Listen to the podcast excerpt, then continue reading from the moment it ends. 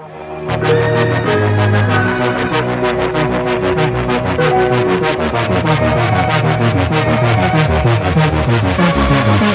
a trouvé un business model assez vite euh, et qui a fait du sens. Et c'est-à-dire c'est pour ça qu'on a euh, décidé de partir sur cette idée et euh, on a vu le potentiel.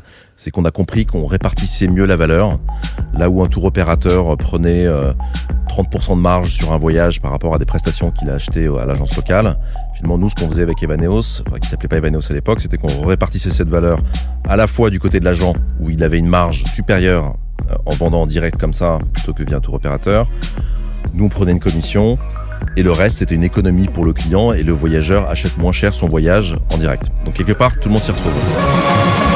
Euh, bonjour à toutes et à tous. Je suis Julien Laure, le CEO de Théodo France. Julien, cofondateur d'Xmakers. Emeric, partenaire chez Raise. Alors bienvenue sur Method to Scale, le podcast qui donne la parole à celles et à ceux qui sont devenus des maîtres dans l'art de l'hypercroissance. Dans chaque épisode, nous décryptons leur méthode pour scaler afin de vous faire partager les apprentissages pour réussir le passage à l'échelle. Euh, Aujourd'hui, on a le plaisir de recevoir Eric Labonardière, le cofondateur et CEO d'Evaneos. Salut Eric. Salut Eric. Bonsoir. Salut Eric. Alors, j'ai tenté une introduction très euh, lyrique et j'espère qu'elle va passer. Mais donc, euh, le voyage est le pouvoir d'ouvrir sur le monde et de faire évoluer les mentalités. C'est ce constat et l'envie de t'opposer au tourisme de masse euh, qui, a dégrade notre planète, on le voit tous. Qu'en 2009, tu as créé Evaneos pour vraiment repenser l'évasion, l'évasion, le voyage, parce que Evaneos, c'est Eva, évasion, Neos, Néo. Donc, et depuis 2009, avec Evaneos, vous permettez à vos clients donc réaliser des voyages à leur image en création des relations très étroites avec les agences locales. Donc, c'est un challenge de- d'agences et de clients qui ont un impact à la fois positif sur l'économie et les environnements locaux. Donc, aujourd'hui, vous avez fait partir plus d'un demi-million, enfin euh, 500 000 voyageurs, un demi-million, ça marche, c'est encore mieux. Ouais, Un demi-million de voyageurs et vous êtes 160 collaborateurs et merci de ton temps et de te rendre disponible aujourd'hui. C'est le très bon. Ouf. T'as vu l'intro, elle était bonne, hein, c'est Ouais. vrai. Avec Euh, sa petite limite, voix, un, hein, de- limite un sujet de philo, le truc. Ouais, exactement.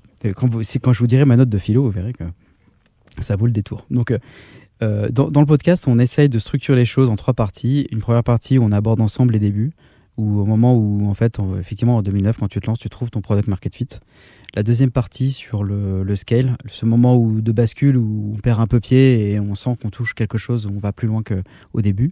Et la troisième partie qui est en fait finalement, qu'est-ce qui reste à craquer? C'est quoi ton endgame qui te fait lever le matin et probablement qui t'a donné envie de venir aujourd'hui pour t'exprimer et parler de ton aventure d'entrepreneur? Donc, euh, je voulais commencer avec toi sur la première partie, c'est que comment tu as trouvé ton, ton premier client? Est-ce que tu t'en rappelles? Je m'en rappelle euh, très bien, euh, mais c'était assez longtemps après avoir décidé d'entreprendre et de, créer une entreprise dans le tourisme. Parce qu'en fait, Evaneos, c'est né d'une rencontre avec mon associé Yvan Vibo. Donc, on est deux fondateurs. Et euh, avant de lancer Evaneos, on avait pris euh, et passé un an à essayer de comprendre comment marchait le secteur du tourisme, quelle valeur ajoutée on pouvait avoir dans ce secteur-là. On avait même euh, commencé par créer une, guide, une collection de guides de voyage papier, donc pas du tout digital. Et le point de départ, c'était vraiment de se dire comment est-ce qu'on peut aider les gens à voyager de manière plus responsable, euh, à voyager hors des sentiers battus, à sortir euh, du tourisme de masse et quelque part reproduire une expérience que nous, on avait en tant qu'étudiants euh, passionnés de voyage, euh, à partir aux quatre coins du monde. Euh, mais pour des gens qui euh, n'étaient plus étudiants, qui avaient des enfants, qui euh, voulaient quelque chose de plus encadré. Et euh, on avait commencé par, euh, par une collection de guides de voyage. Alors moi, j'étais en charge de euh, trouver le business model et de modéliser euh, euh, sous Excel euh, euh, les performances financières. Et je me suis rendu compte assez vite que le papier allait être un modèle un peu compliqué, euh, assez bataillé. Euh, et on, on a vite commencé à digitaliser ce contenu et on s'est demandé comment est-ce qu'on pouvait intégrer euh, plus la chaîne de valeur du tourisme et finalement être dans la transaction. Et euh, à ce moment-là, on a commencé à creuser comment fonctionnaient les tours opérateurs, notamment les agences de voyage traditionnelles. Euh, Comment tu t'y es pris à ce moment-là? On a euh, fait marcher, euh, enfin j'allais dire fait marcher nos réseaux à l'époque. On n'avait pas de réseau dans le, dans le voyage. On, a plutôt euh, euh, déambulé dans les salons du tourisme. Euh, je me souviens euh, porte de Versailles où on essayait de comme ça commencer à créer des connexions, à essayer d'avoir des discussions business sur comment est-ce qu'ils fonctionnaient. On s'est rendu compte à ce moment-là que ces entreprises qui avaient pour la plupart 20 ans d'existence, 20-30 ans, qui avaient vraiment initié les Français au voyage, euh, en fait fonctionnait avec des agences locales. Et donc les agences locales étaient en charge en réalité de euh, fournir les prestations de voyage. Là où je pensais que moi les tours opérateurs avaient des salariés partout dans le monde pour créer les voyages, recevoir les voyageurs, etc. Et en réalité, il y a des prestataires locaux qu'on appelle des réceptifs dans le jargon du métier. Et donc on s'est mis à rencontrer des réceptifs et on s'est rendu compte que ces réceptifs avaient euh, une, enfin capter une grande partie de la valeur ajoutée opérationnelle du voyage parce que c'est eux qui connaissent la destination, c'est eux qui euh, Qui deal avec les locaux. qui deal avec euh, les euh, providers de services locaux, donc euh, les hôtels, euh, les transporteurs, les guides, donc ils connaissent vraiment la réalité du terrain et ceux qui défrichent le terrain aussi pour trouver des nouveautés. euh, voilà, ils font tout ça pour le compte des Et tours c'est eux qui opérateurs sont proches des clients. et qui sont proches des, des clients une fois sur place. Mm, Et on s'est dit, sûr. peut-être que ça vaudrait le coup qu'ils soient proches des clients aussi dans la phase de, euh, de vente en fait et de, de construction du voyage. Et on avait rencontré un, un de ces réceptifs euh, sur un salon du tourisme justement qui était basé à Madagascar euh, et qui avait euh, créé un petit site web où il commençait à vendre en direct des voyages en fait sans euh, l'intermédiaire tour opérateur ou agence. Et donc euh, on a regardé son site, et on s'est dit qu'on pouvait quand même l'aider à optimiser ça euh, et donc on a monté avec lui en fait une première version d'Evaneos qui, était- qui s'appelait Via Madagascar. En fait c'était un seul site web sur Madagascar Génial. avec lui. Et Il s'appelait premier- comment? Il a un nom? Qui s'appelait Julien Laure. Ah non. Le, réceptif. Oui. Euh, je me souviens plus de son prénom. C'est pas grave, Euh, on n'est pas resté en contact pour pas mal de raisons d'ailleurs qui sont intéressantes. Alors que c'est quand même lui qui t'a Euh, lancé. Alors que c'est lui qui nous a lancé, mais depuis, en fait, on avait arrêté le partenariat parce qu'il subissait une grosse pression euh, de tour opérateurs euh, partenaires. Et donc à l'époque, finalement, il y avait un peu cette opposition entre les acteurs traditionnels et le monde du digital, où on était vu un peu comme les ubérisateurs euh, de ce secteur-là. Donc euh, lui, il avait pris un peu de pression. Euh, depuis, ça s'est beaucoup détendu parce que finalement, les acteurs traditionnels comprennent que de toute façon, il faut être multicanaux et qu'il y a des nouveaux modèles qui émergent et euh, la, colla- la co- je dirais, la cohabitation se passe beaucoup mieux maintenant. Et notre premier client, on l'a eu en fait sur ce site via Madagascar, qui était une sorte de euh, de site vitrine presque avec un formulaire. Nous, on s'était donné un an avec Yvan pour créer. Là, on est en 2011. on est non, on est en 2009, même, euh, enfin, enfin fin 2008 même. Euh, et on s'était donné, on s'était donné un an avec Yvan pour se dire on veut atterrir un business model qui fonctionne. Et on est arrivé à peu près au bout de 11 mois à ce moment-là. Donc il nous restait un mois finalement par rapport à notre feuille de route initiale pour euh, trouver l'idée. Euh, et euh, donc on avait très peu de ressources. Moi j'ai euh, moi, j'avais quelques économies euh, et un petit package de départ parce que j'avais fait deux ans de consulting et j'avais demandé un peu d'aide euh, à mon départ, ce qu'ils avaient accepté. Et donc, on avait quelques économies comme ça. Et, euh, et on arrivait au terme finalement de notre euh, cette durée initiale. Et donc, euh, avec peu de moyens, moi, j'ai- lu un bouquin de code, j'ai commencé un peu à coder. Yvan, lui, c'était vraiment son domaine, donc il codait beaucoup plus vite que moi. Moi, je faisais plutôt la partie front. Et en quelques jours, comme ça, on a créé un site vitrine. Et on a commencé à acheter un peu de trafic sur Google. C'était vraiment euh, du pur CPC à C'est ce que l'époque. disait, ouais, un peu du, du, ouais, du bootstrap. C'était du pur bootstrap. Euh, le site ressemblait vraiment pas à grand chose, mais on a appris énormément grâce à ça. Parce que euh, on a compris la force de la relation qui pouvait se créer entre un voyageur et une agence locale, et on voyait en live en fait les échanges qu'il pouvait y avoir. Alors les échanges ils avaient lieu par mail, et moi je transférais de ma boîte Gmail les emails que je recevais du voyageur à l'agent local. Donc c'était du, du- du pur bootstrap. Et, euh, et on a construit à partir de là parce que euh, on s'est rendu compte que cette proximité entre l'agent et le voyageur permettait de créer des voyages réellement différents, créer une proximité humaine aussi entre le voyageur et Ça, c'est un l'agent. gros apprentissage que tu as eu. Ouais, parce qu'on se demandait à quel en fait. point finalement euh, la, la- la relation directe allait pouvoir créer des voyages différents de euh, ce qu'on pouvait trouver sur étagère chez des tours opérateurs. Et en réalité, c'était le cas puisque en fait l'agent local était absolument ravi de faire valoir son expertise. Là où avec un tour opérateur, il reproduit quasiment euh, à chaque voyage le même voyage avec euh, euh, les, euh, les, les- les- les plus beaux sites à voir, etc., qu'on trouve dans les guides. Mais du coup, tu avais réussi à trouver un business model avec ça? Parce que du coup, le, le fait de justement un peu de standardiser et tout, c'est que du coup, ça, ça te permet d'avoir pas mal de rentabilité. Mais là, toi, tu partais sur une direction un peu opposée, qui était de, du coup de faire du sur-mesure, et tu as réussi à trouver un, un business model là-dessus qui soit, qui soit viable, j'imagine que oui. Mais... Alors on a trouvé un business model assez vite euh, et qui a fait du sens. Et d'ailleurs c'est pour ça qu'on a euh, décidé de partir sur cette idée et euh, on a vu le potentiel. C'est qu'on a compris qu'on répartissait mieux la valeur. Là où un tour opérateur prenait 30% de marge sur un voyage par rapport à des prestations qu'il a achetées à l'agence locale. Finalement, nous, ce qu'on faisait avec Evaneos, enfin qui s'appelait pas Evaneos à l'époque, c'était qu'on répartissait cette valeur à la fois du côté de l'agent où il avait une marge supérieure euh, en vendant en direct comme ça plutôt que via un tour opérateur. Nous, on prenait une commission Et le reste, c'était une économie pour le client et le voyageur achète moins cher son voyage en direct. Et Donc, lui, ça part, améliorait la qualité retrouve. quelque part, parce qu'il était plus motivé, le gars. Alors ça améliore la qualité et surtout ça améliore euh, le niveau de personnalisation. Là où euh, c'était un de nos constats à l'époque que euh, les tours opérateurs qui faisaient du sur-mesure étaient très haut de gamme. Euh, le temps passé par des vendeurs pour créer du voyage sur mesure est important et donc était justifié par des paniers moyens très élevés, donc accessibles qu'à une certaine partie de la population. Et avec le modèle, c'était un de nos paris du départ aussi, c'était qu'on allait démocratiser ce type de voyage individuel sur mesure pour des gens qui avaient plutôt l'habitude de partir en groupe. Et pour le même prix, on leur rendait accessible un voyage avec beaucoup plus de valeur ajoutée. Intéressant. Et moi, ce que je retiens, c'est que tu, au début, vous passez vraiment beaucoup de temps à observer avant d'actionner quoi que ce soit. Ouais. C'est vraiment intéressant. Je trouve que c'est assez euh, original par rapport à ce qu'on entend euh, habituellement, euh, où les gens te disent faut aller vite, développe vite ton MVP. Vous avez fait non. Ouais, alors c'était une époque un mais c'est intéressant. Alors, je suis un peu vieux combattant, mais c'était une époque un peu différente aussi où bon, il y avait quand même moins de startups, c'était moins courant, il y avait moins cette course à la vitesse. Et nous, notre ambition, c'était de créer un business viable. C'était pas de faire une licorne. Le mot, le mot n'était pas répandu euh, déjà à l'époque. Le, manque de moyens, euh, on a eu cette chance quelque part, euh, a, fait qu'on a gardé une valeur chez nous encore aujourd'hui qui est vraiment l'itération. Et on lance jamais tout de suite des produits ou des features at scale. On les teste, on les confronte aux clients, on apprend comme ça et on itère à partir de là. Et donc ça, c'est comme ça qu'est née la boîte. Question, tu les testais toi-même, les voyages?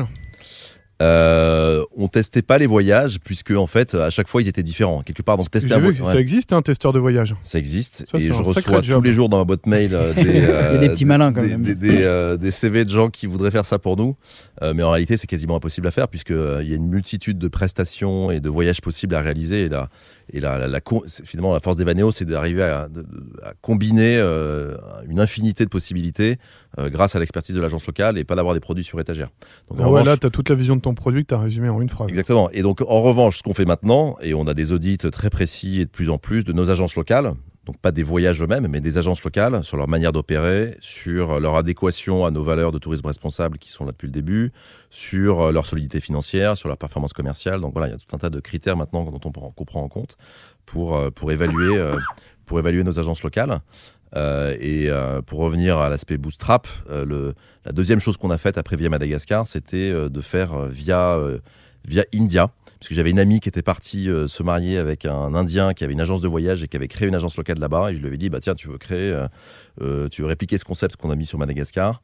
Et euh, à partir de la quatrième destination, Donc tu faisais des via quelque on chose. devait déviser quelque chose. Et là, idée de génie, au bout d'un moment, on se dit, on ferait pas un seul site quand même.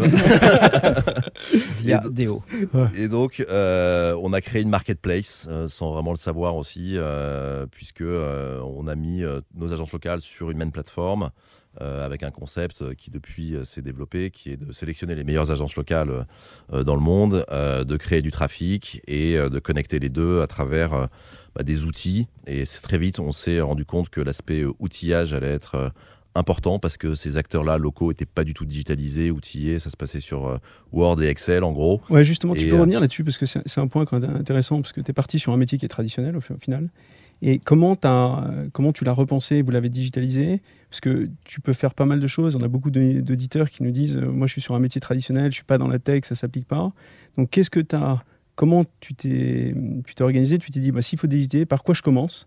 Euh, Quels outils je vais mettre? Parce qu'on peut faire plein de choses, on peut faire des usines à gaz, mais comment Mhm. tu as essayé d'être efficace euh, et quels outils tu as mis en place?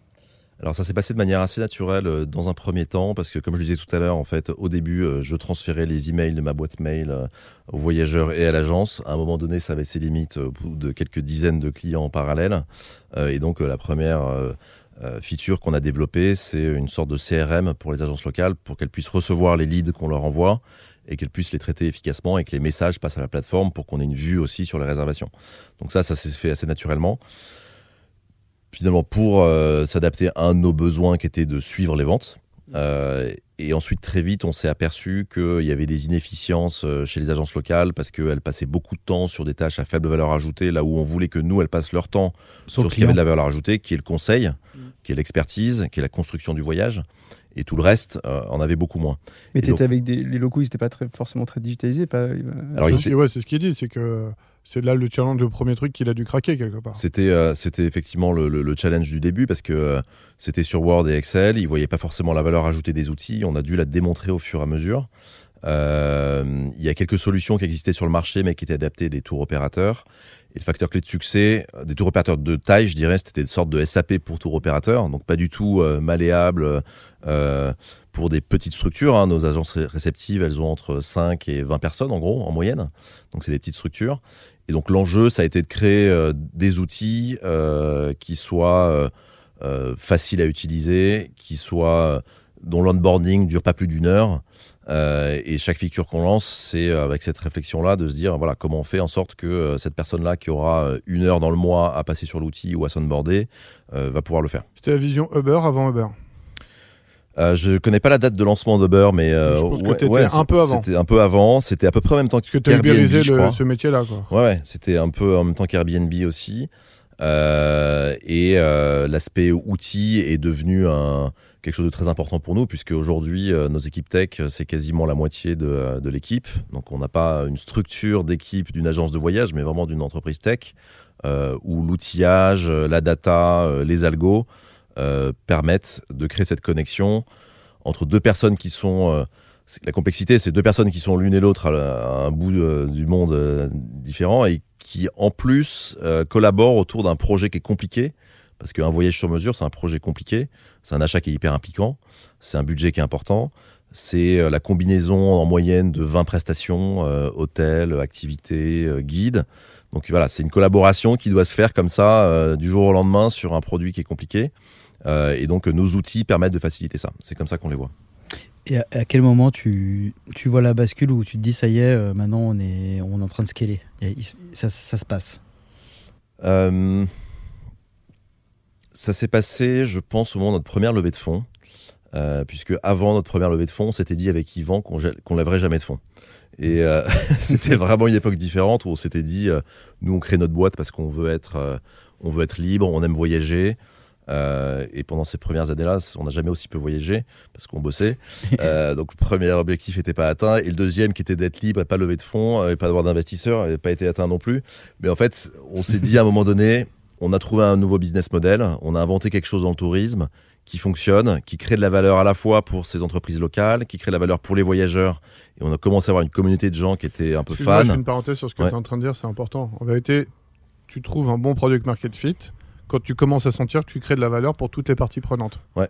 C'est euh, c'est win-win-win. quoi. C'est-à-dire que c'est win pour le voyageur euh, qui a une bonne expérience, meilleure qu'avec un tour opérateur à mon sens, euh, qui paye moins cher, un agent local qui gagne mieux sa vie, qui valorise mieux son expertise et qui est du tout coup plus content euh, de faire son métier parce que euh, en général quand ils ont créé ces boîtes là c'est parce qu'ils sont passionnés par leur destination et donc c'est la passion qui l'emporte sur le business et pour nous bah, c'était rémunérateur donc euh, donc quelque part on a créé un modèle euh, effectivement qui marchait pour tout le monde et on s'est dit qu'à un moment donné ce modèle là euh, allait euh, petit à petit euh, pouvoir prendre des parts de marché sur les modèles plus traditionnels et on s'est dit ce serait con que ce soit pas nous qui le fassions plutôt que plutôt que d'autres et donc pour faire ça il fallait des moyens et donc là, on a commencé à rentrer dans une logique plus de scale. Une première levée de fonds en 2011. Tu peux nous dire un peu l'ordre de grandeur de, de ta levée Euh, en l'époque 2011, on a levé 700 000 euros, Ouais. qui était énorme pour nous, euh, auprès de Isaïe, Ouais, euh, qui venait de clôturer la levée de fonds de Blablacar d'ailleurs.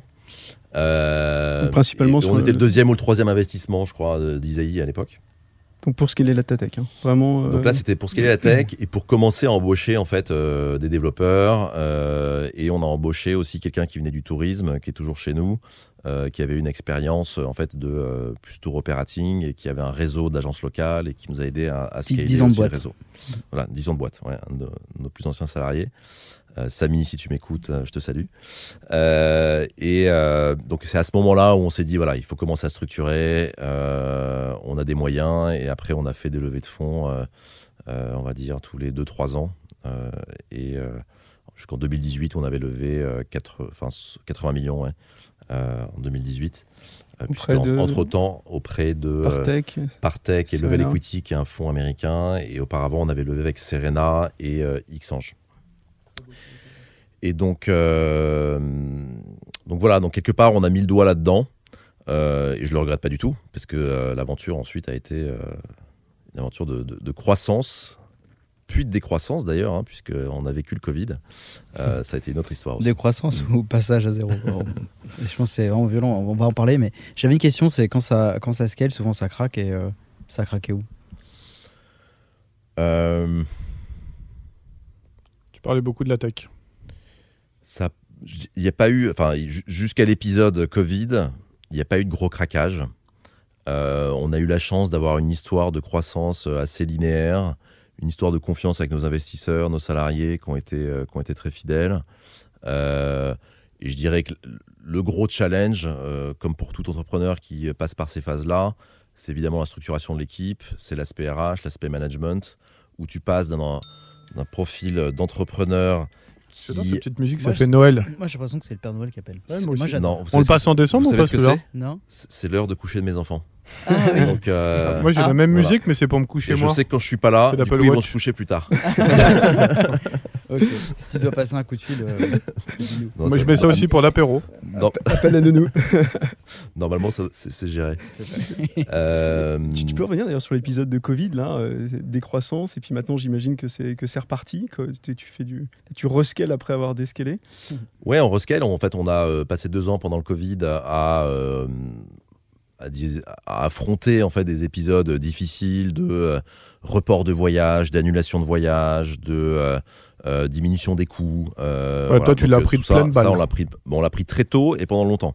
On a probablement été parmi les premières entreprises touchées dans le tourisme, puisque Jusqu'à la fin. le trafic aérien s'est arrêté au mois de mars 2020. Ouais, C'était euh, impressionnant, tu regardais le ciel, tu voyais même plus les bah traînées voilà. d'avion, c'était hallucinant. Et, et ensuite, il y a eu euh, avait effectivement. que ça à euh, faire pendant le Covid. on a été très dépendant des euh, ouvertures, fermetures de destinations à répétition, et donc finalement le paysage était complètement incertain pendant deux ans.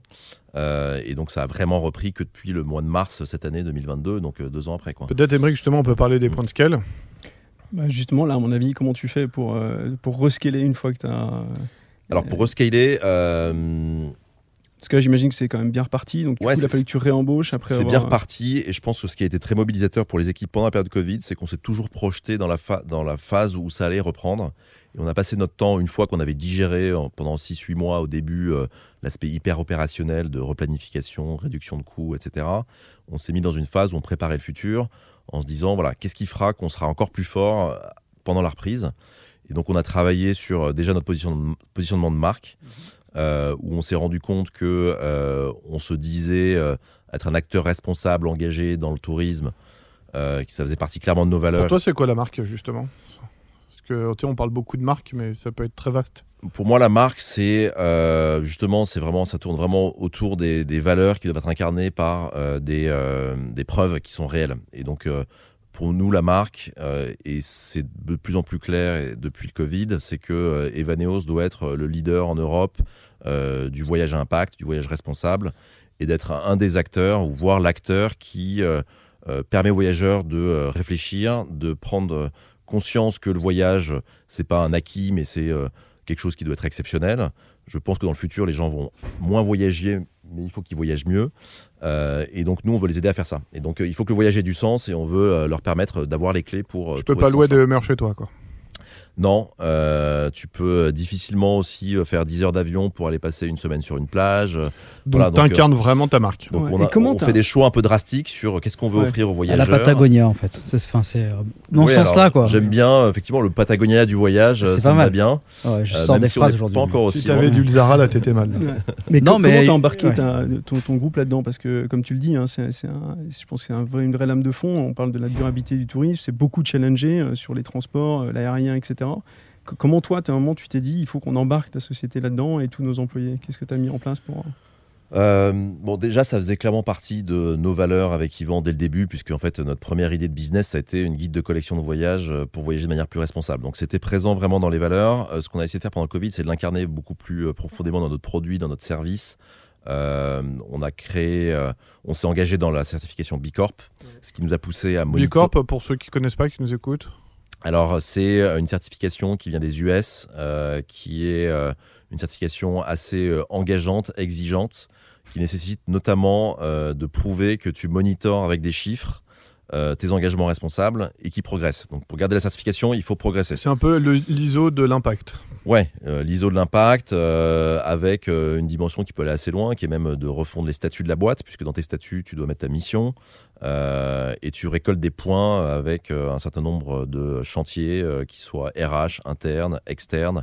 Nous, un de nos gros chantiers, c'est embarquer toute notre communauté d'agences locales dans cette vision d'un tourisme plus responsable. Et donc, ça passe énormément par de euh, euh, formation, de webinars, de cahiers des charges, de euh, d'engagement de notre réseau pour produire des voyages qui soient plus responsables. Donc, euh, euh, moi, j'ai une conviction profonde, c'est que de toute façon, le tourisme, dans 20 ans, s'il continue sur le rythme qu'il avait avant le Covid, ça sera plus viable parce qu'on va venir encombrer euh, les mêmes lieux euh, et donc les détruire. Euh, Aujourd'hui, vous avez 50% des voyageurs dans le monde qui se concentrent dans 10 destinations. Ouais, genre Venise, c'est pour ça que ça gueule. Euh, Venise, la Tour Eiffel, le Machu Picchu. voilà. Donc ça, ça sera plus viable dans 20 ans. Et donc je pense que notre mission, ça va être d'éveiller les voyageurs à la curiosité grâce à l'expertise d'agences locales, que cette expertise soit visible sur notre site. Donc ça, c'est des chantiers qu'on a en cours en ce moment de rendre cette expertise plus visible, que les voyageurs aient plus d'alternatives, qu'ils puissent faire des choix en conscience. Euh, et donc ça, c'est un vrai sujet. Deuxième sujet, c'est comment on répartit mieux la valeur euh, financière du tourisme. Les tour opérateurs, traditionnels qui ont verticalisé leur business, qui possèdent des hôtels, etc. À la fin, sur 100 euros dépensés par un touriste, il y en a assez peu qui restent dans la destination et qui profitent aux communautés locales. Dans un modèle euh, comme Evaneos, en fait, quand on utilise des hébergements qui sont détenus par des locaux, une très grande partie hors notre commission euh, qui euh, se retrouve en local, euh, fait que euh, 80% de, du voyage, enfin des euros dépensés par le touriste, bénéficient aux communautés locales. Donc cette répartition de la valeur dans le tourisme me paraît importante aussi pour que bah, les destinations reprennent à leur compte le développement de leur destination, parce que ça a été fait de manière très standardisée pendant les tr- 30 premières années du développement effréné du tourisme. Est-ce que tu as un problème sur la deuxième réservation Au sens, la première réservation passe par toi et la deuxième réservation passe en direct avec le, le local. Est-ce que c'est un challenge? Je te dis ça parce que euh, je- je- j'entendais ça de, de sociétés qui font de la mise en relation, par exemple, pour des réservations de soins. Ouais. Et du coup, souvent, ils se font court-circuiter à un moment donné. Et du coup, ils réfléchissent à comment garder de la valeur Ouais. entre, euh, en, en, en désintermédiant. Alors ça c'est un sujet effectivement récurrent un peu des marketplaces. Euh, Est-ce que tu es bypassé? On a essayé de l'évaluer. Je pense que c'est très très limité parce qu'il y a en fait pas de, de- il y a pas vraiment de, euh, d'intérêt pour le voyageur, notamment pour des raisons euh, purement légales en fait déjà. Euh, Puis il va pas refaire peut-être deux fois le même voyage. Déjà, il va difficilement deux années de suite repartir dans la même destination avec le même agent. Euh, en général, ça se passe pas comme ça. Euh, il a des garanties en passant par Evaneos de protection, d'assurance euh, contre la faillite de l'agence locale. On est là pour apporter aussi un rôle de tiers de confiance aux voyageurs. Euh, et on essaye de créer une expérience de construction du voyage grâce à nos outils qui est très différente de celle de Word et Excel que l'agence locale pourrait euh, produire par ailleurs. Donc euh, voilà, on essaye vraiment de le prendre de manière positive, de se dire s'il devait y avoir du bypass, pas comment on le contourne, mais plutôt comment notre produit fait que ça devient une évidence pour le voyageur de passer par nous. Et en termes de prix, de toute façon, il s'y retrouverait pas puisque notre commission, elle est prise sur la commission globale de l'agence locale. Et quand ils vendent en direct, ils vont au même prix. Et je reviens sur, euh, sur le RSE et l'impact que tu vas avoir. Vous avez réussi à faire changer des méthodes pour tes opérateurs euh, locaux, euh, parce que euh, on le voit dans le tourisme, ils ont pris pas mal d'habitudes et quelquefois c'est difficile de faire changer localement parce qu'ils gagnent bien leur vie, etc. Mm. Vous, avez, vous arrivez à avoir de l'impact local progressivement Alors on a, on, on a de l'impact et de plus en plus, euh, et de toute façon on les oblige à avoir de l'impact quelque part, puisqu'en fait on a créé dans le cadre de la certification B Corp un indicateur en interne qu'on appelle le Better Trip Index, qui est un scoring pour chaque agence locale. Et dans le scoring, il y a une part très importante en fait des, euh, du respect des engagements qu'il a vis-à-vis de nous, voire en plus, puisqu'on a énormément d'agences locales qui ont des actions sociétales, euh, environnementales locales euh, qui sont, euh, qui sont visibles, très fortes, etc. Donc ça, on le promeut évidemment. Et ceux qui ont des bons scores sont favorisés sur la plateforme, vont recevoir plus de business. Donc quelque part, on essaie de créer un, un cercle vertueux, vertueux ouais.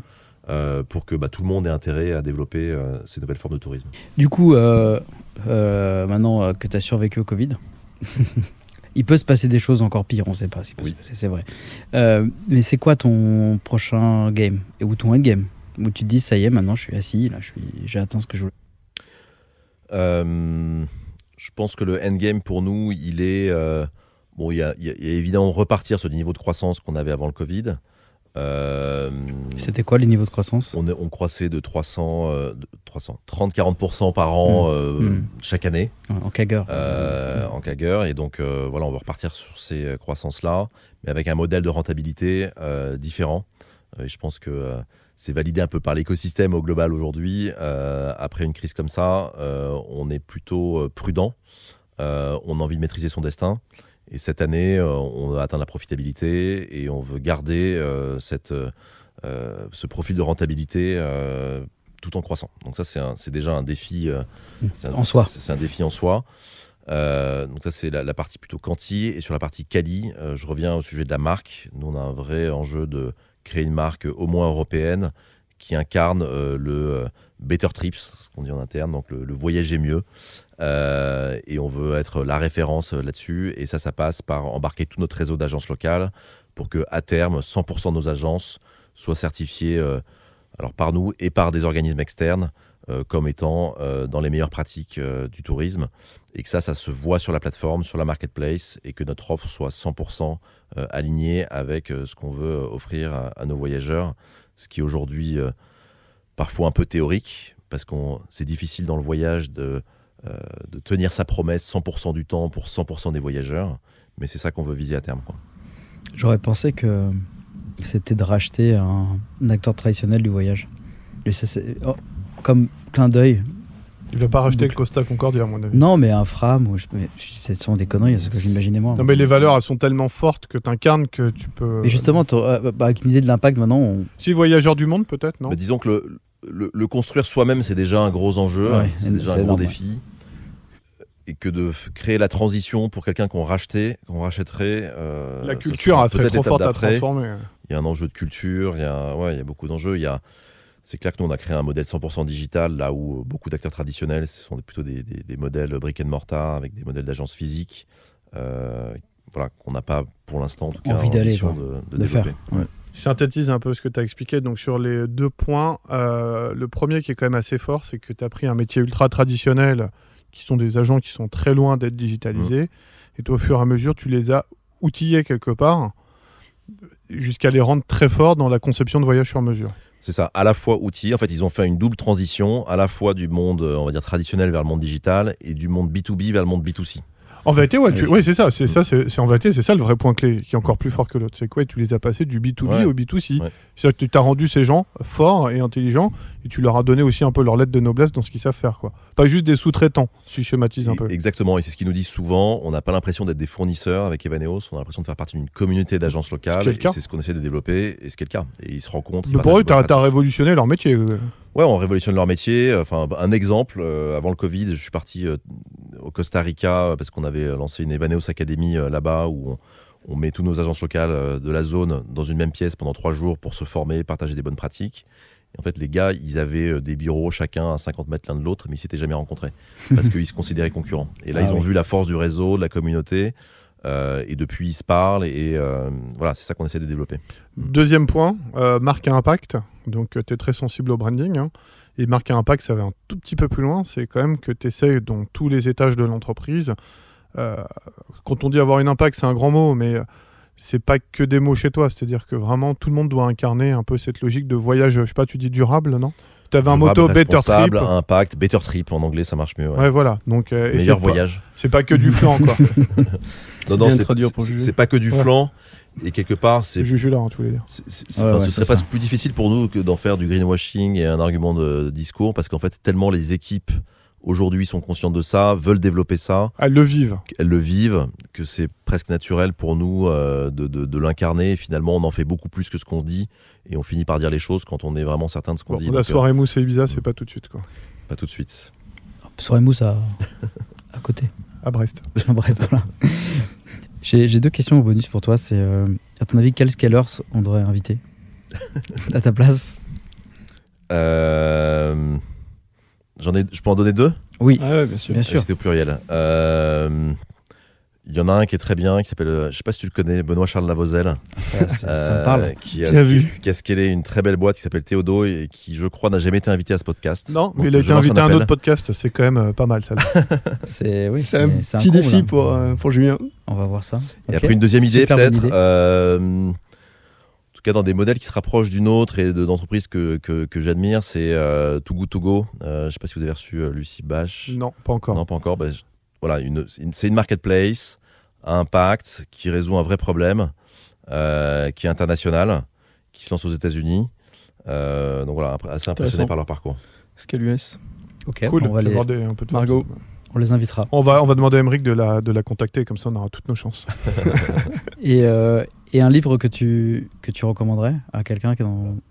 Qui, enfin, un tu peux dire entrepreneur un, un ou- de tes guides? hein. Un entrepreneur. Alors, je, moi, je lis assez peu de livres de management. Mm. Euh, J'en ai pas mal autour de moi qui en lisent et qui me font des résumés. Sympa pour Et, toi. euh, J'essaye d'apporter. Souvent, dans les livres de management, finalement, ça décrit une vision assez théorique, un peu idéaliste Oui. de ce qu'on peut faire. Donc, j'essaye d'apporter un peu le pendant et d'avoir une vision neutre par rapport à ça. Donc, Mm. euh, j'évite d'en trop lire. Euh, je lis plutôt des bouquins de voyage ou d'aventure. Enfin, je viens de finir la biographie de Magellan par Zweig. Euh, qui est euh, absolument. euh, Tu peux expliquer inspirant. qui est Magellan pour Julien, peut-être? Alors Magellan, c'est, ouais. euh, Magellan, c'est quelqu'un d'assez extraordinaire, un explorateur portugais qui a essayé de trouver des nouvelles routes pour aller euh, aux Indes et aller trouver des épices, euh, et qui, euh, enfin en tout cas, quand on, enfin quand- enfin, il y a des aventuriers qui sont très inspirants dans l'époque actuelle, mais quand on voit ce qu'ils faisaient et quels risques ils prenaient pour aller découvrir des nouveaux endroits, c'est complètement hallucinant. C'était pas le premier à traverser le Pacifique? Euh, c'était euh, pas le premier dans la traversée Pacifique. Non, non. C'était le premier à trouver euh, le, le chemin pour, éviter de contourner en fait euh, le détroit de. Le mec trop nul, le canal de Suez. Ouais, le canal de Suez. Est-ce que Emmerich a déjà traversé le périph' C'est ça juste la question que je me pose quand tu dis ça. et, euh, Si, et- si, il a été une fois à Neuilly-sur-Seine. Il s'est en- il s'est enquicané. ouais, c'est la folie quoi. Et euh, est-ce que tu euh, est-ce que as des habits particuliers ou un peu bizarres euh, pour savoir un peu comment tu t'entretiens en tant que Ça, c'est une Leader? nouvelle question qu'il pose. Bizarre. euh. Tu disais pas bizarre avant. ouais mais je suis bi- j'ai envie de changer. bizarre. En plus, avec la euh, voix à laquelle tu l'as posée, c'est vraiment chelou. C'est bizarre. Non, ce qui te fait progresser. ce qui me fait progresser, bah, pas mal de trucs. Je pense que, euh, enfin, ce qui est, en tout cas, dans mon, dans mon hygiène d'entrepreneur, euh, moi, ce qui me sert, c'est de pas être euh, 100% sur Evaneos. Et j'ai une vue assez, euh, euh, j'essaie d'avoir une vue assez large des euh, business models euh, d'entrepreneurs. Moi, je suis impliqué dans une entreprise qui s'appelle Target, qui, dont je suis au board, qui est une entreprise industrielle, qui a qui a plus d'un siècle. Donc euh, les, euh, le scale ne se passe pas de la même manière euh, dans ce type d'entreprise. Donc Qui fabrique des revêtements de, qui de fabrique sol. des revêtements de sol. Donc on est sur des sujets qui sont très différents et qui, qui, qui m'ouvrent euh, à beaucoup de sujets. Et inversement aussi, moi, je- j'essaye d'apporter une vision agile, digitale euh, à un business qui est pour le coup beaucoup plus Tiens, ça me traditionnel. parle un peu, moi. Euh, après, ce que je fais, c'est. Ce que j'essaie de faire, c'est d'avoir une vie aussi en dehors du business. Euh, et ce qui n'est pas évident quand on est entrepreneur et euh, euh, quand on scale et quand on est visible, on est sollicité beaucoup. Euh, donc moi, je refuse. euh, La preuve. beaucoup T'as la de petite choses. sonnerie là pour les enfants. C'est pour Et, ça que je peux rentrer à 15h. Moi. Et, et non, mais on peut se faire prendre finalement Oui. soir et week-end sur tous nos Sans sujets. problème, sans Donc, problème. Finalement, il faut être un peu 80-20. Et en tout cas, j'essaie d'avoir une. euh, de, de faire des choix en permanence, en fait, pour faire 80% de ce que je suis censé faire. Et euh, on est obligé de lâcher prise sur le 20% restant, sinon, c'est juste pas possible. Et euh, du coup, on te remercie d'avoir euh, donné un peu de ton temps perso. Voilà, je considère que c'est partie du 80%. Voilà. non, mais c'est chouette, c'est- un, choix que tu as fait et on, et on- on est Merci vraiment Eric, très satisfait. top. Bravo. Ouais, merci beaucoup, félicitations, c'est très inspirant et merci Eric. c'est d'envie de te suivre. Ouais.